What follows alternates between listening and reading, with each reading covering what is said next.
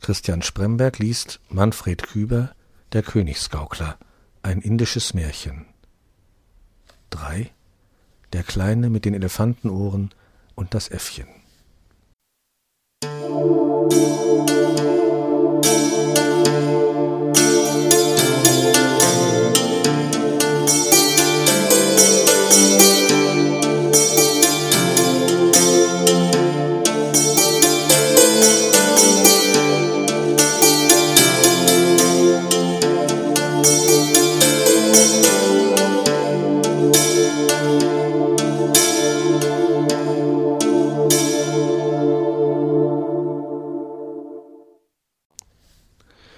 Als Mantau zu den Tälern Indiens gekommen war, da staunte er über die Pracht und den Reichtum an Leben, den Brahma über dieses Land der Wunder ausgegossen hatte aus seiner göttlichen Schöpferschale.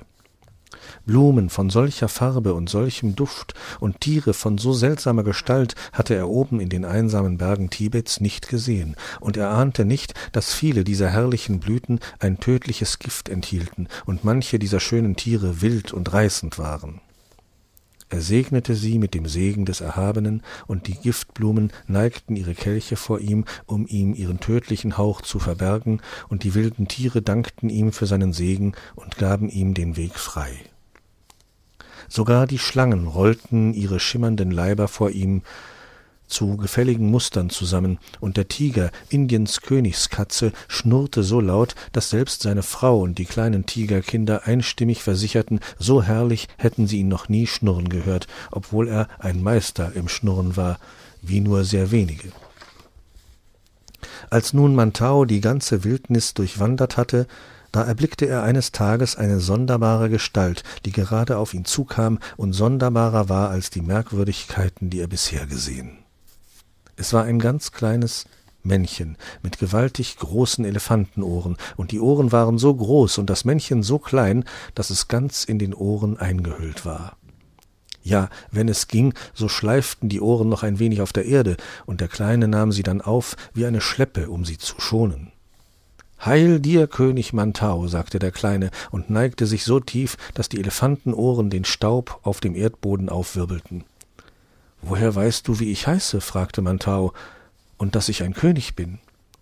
Ich habe das gehört, sagte der Kleine mit den Elefantenohren, denn mit diesen Ohren höre ich alles. Er richtete sich wieder auf und ordnete die Ohren in hübschen Falten auf seinem Rücken wie einen Mantel. Ich kann mir schon denken, dass du mit diesen Ohren vieles hören kannst, sagte Mantau, aber ist es nicht seltsam, dass ein so kleiner Mann solche große Ohren trägt und noch dazu Elefantenohren? Ist es nicht sehr beschwerlich, solche Ohren zu tragen?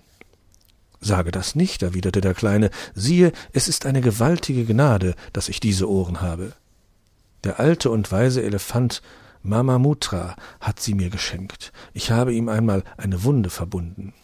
Man lernt besser hören, wenn man anderen die Wunden verbunden hat, sagte der Elefant Mamamutra und gab mir aus lauter Gefälligkeit diese Ohren, die er, dank einem leichten Zauber, aus seiner eigenen Haut geschneidert hat. Er hatte viel Haut übrig. Selten habe ich jemand gesehen, dem die Haut so in unzähligen Falten am Leibe hing wie Mamamutra, dem alten und weisen Elefanten. Er hatte es wirklich übrig, aber doch war es eine sehr große Gnade, denn seit ich diese Ohren habe, der Erhabene segne Mamamutra und seine Kinder und Kindeskinder, seit der Zeit höre ich so leise Dinge, wie wenn der Keim einer Pflanze seine Hülle bricht im Schoß der Erde. Ich höre die Gedanken der Guten und die Ränke der Bösen, und so hörte ich, dass Mantau, der Königsgaukler, in die Täler von Indien gekommen ist. Wie hast du das gehört? fragte Mantau. Klingt nicht ein Schritt wie der andere, wenn er dir nicht seit Jahren vertraut ist? Siehe, ich hörte eine Lotusblume wachsen, sagte der Kleine mit den Elefantenohren, und ein Engel legte die Seele eines Kindes in ihren Kelch. Es war deine Seele, Mantau, mein Königsgaukler. Ich hörte, wie die Lotusblume sich drehte und hörte, wie sich viele feine Fäden aus ihr spannen zu den Bergen von Tibet und den Tälern von Indien. Deine Schritte brauche ich nicht zu hören, denn du wandelst den Fäden nach, die dich zu sich ziehen. Gehe ich denn nicht mit festen Schritten auf dieser Erde, wie ich will und wohin es mir beliebt? fragte Mantau stolz und schlug an das Schwert an seiner Hüfte. das hört sich so äußerlich für menschliche Ohren an, sagte der Kleine und raschelte vergnügt mit seinen Elefantenohren. Aber wenn man mit Mama Mutras Ohren hört, der Erhabene segne ihn und seine entferntesten Verwandten, dann hört man, wie die Fäden gesponnen werden, die die Schritte nach sich ziehen. Siehe, die ganze Erde ist mit solchen feinen Fäden durchwirkt. Von den einen bist du frei, die anderen ziehen dich an, und du folgst ihnen, ohne zu wissen warum. Das ist die Kette der Dinge, und du bist mit ihr verbunden aus früheren Leben, da du schon in anderer Gestalt auf dieser Erde wandeltest, oder aus deinem innersten Wesen heraus, das der Engel mit allem, was du warst und sein wirst, in den Kelch der Lotosblume senkte.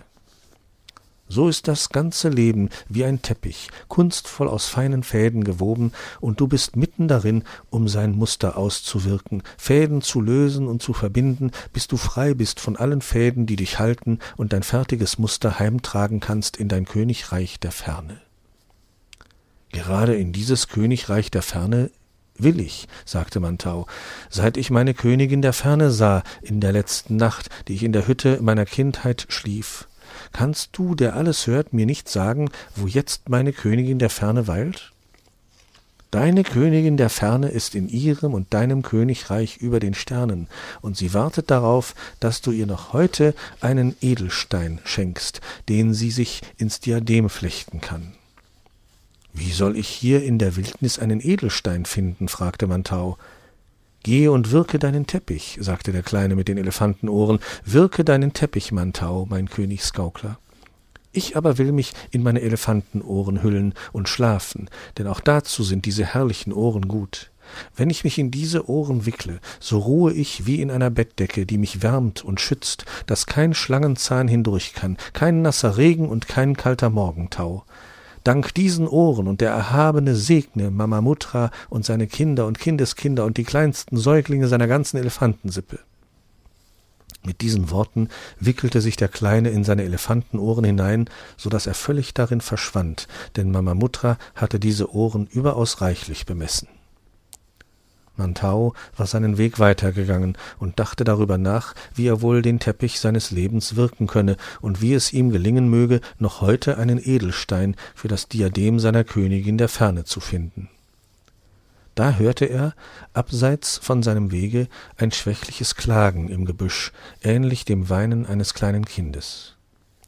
Er ging den Klagelauten nach, und fand ein Äffchen, das wimmernd und jammernd neben seiner toten Affenmutter hockte und ihn flehentlich aus seinen Kinderaugen ansah. Mantau brachte ihm Früchte und Wasser, aber das Äffchen aß und trank nichts, es blieb auf dem Boden kauern und jammerte. Sein Leib hungert nicht, aber seine Seele hungert, dachte Mantau, und er wusste nicht, wie er dem kleinen Geschöpf helfen sollte. Da hörte er eine Stimme neben sich reden. Denke an eine kranke Frau, die im Straßengraben starb, sagte die Stimme neben ihm. Es war eine Paria, und die Pest hatte sie angesehen aus ihren hohlen Augen. Sie hielt ein Kind auf den Armen, und sie flehte die Menschen an, sich ihres Kindes anzunehmen, aber niemand half ihr. Da kam ein alter Mann und nahm das kleine Kind in seine Arme und trug es in die Berge von Tibet. Denke daran, Mantau, mein Königsgaukler. Es war sein Engel, der neben ihm stand und redete. Mantau hörte seine Stimme, aber er sah seinen Engel nicht. Da gedachte er der Königin der Ferne und seines Schildes, und er erhob seinen Schild und hielt ihn über dem kleinen Affen. Es war das erste Geschöpf, über dem Mantau, der Königsgaukler, seinen Schild hielt. Der kleine Affe aber hörte auf zu jammern. Er ließ sich von Mantau aufnehmen und schlang die dünnen, schwachen, befeilten Arme um seinen Hals. Dieser Schild von einfacher Arbeit und geringem Ansehen muss eine seltsame Zauberkraft enthalten, dachte Mantau, und eine Ahnung stieg in ihm auf, welch eine heilige Aufgabe es ist, solch einen Schild zu tragen und ihn zu halten über allem, was atmet. Nun hatte Mantau seinen Weggenossen gefunden, und er ging mit dem kleinen Affen seinen Pfad weiter. Der Engel ging unsichtbar neben ihnen. Ein kleiner Affe ist dein Begleiter, sagte er. Siehe, nun werden die Menschen über dich lachen und sagen, dass du ein Gaukler bist, wenn du Schild und Schwert trägst und ein Affe dich geleitet. Lass es die Menschen sagen. Du bist doch ein König, größer als alle ihre Könige, Mantau, mein Königsgaukler. Über den Sternen reichten sich eine Menschenmutter und eine Affenmutter die Hände, ein alter Mann mit einer sonderbaren spitzen Mütze freute sich, und die Königin der Ferne flocht sich einen funkelnden Edelstein in ihr Diadem. Mantau, der Königsgaukler aber, verließ die Wildnis und trat mit dem kleinen Affen hinaus auf die Straße des Lebens.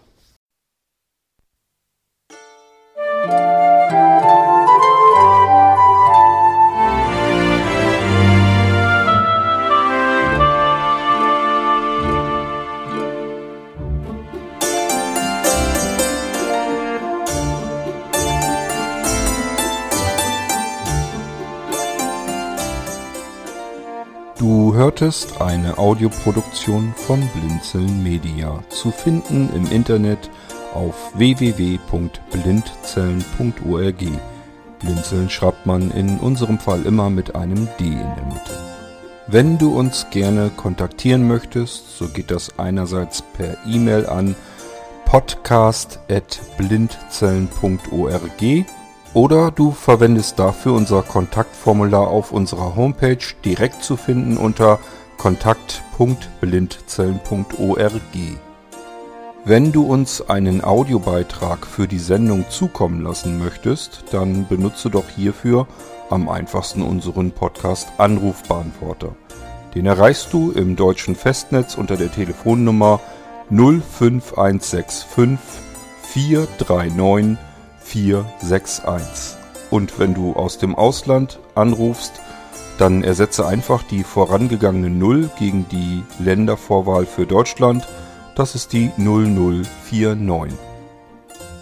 Wir freuen uns über Lob, Kritik, eine Rezension oder Bewertung unserer Audioproduktion dort, wo du sie gehört hast. Konnten wir dich hiermit gut unterhalten und informieren? Du findest bei Blinzeln zahlreiche weitere Audioproduktionen aus allen Bereichen und zu allen Themen. Entweder bei uns auf der Homepage www.blinzeln.org oder dort, wo es Podcasts gibt.